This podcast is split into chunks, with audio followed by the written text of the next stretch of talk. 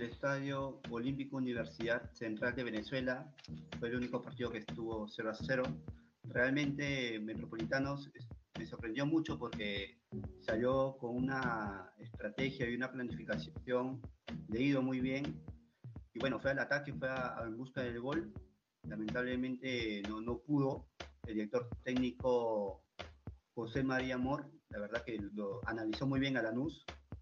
Estupendo lo que hizo Araujo, Walter Araujo, y la figura y el capo, ¿no? Que fue este Robinson Flores, que la desequilibró mucho, pero también este, tuvo muchas fallas, pero, pero fue el que más influyó en el, en, el, equipo, para el equipo Violeta. Y el gigante Bustillo, la verdad, un metro 91 y con, con 25 años, la, la verdad que estuvo puso en un dolor de cabeza la defensa de Lanús que, que vaya, la verdad que tuvo mucho, una pesadilla en realidad porque tenía muchas fallas, este, sus pases eran erróneas y lamentablemente Braguieri y, Plácido fueron los más flojos en el equipo de Granate, ¿no?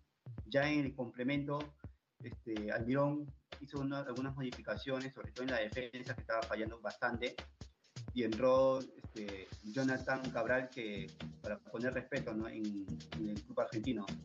Ya en, la volante estuvo muy bien Pasquini y Belmonte, y sobre todo en el ingreso de Lautaro Acosta, creó peligro en el área de metropolitanos. Ahora, Lanús, en este caso, este, que venía en el fútbol argentino un poco mal, lo demostró ahí en ese partido, porque uno en los papeles decía que Lanús podía llevarse por delante el resultado. Sin embargo, esto no ocurrió.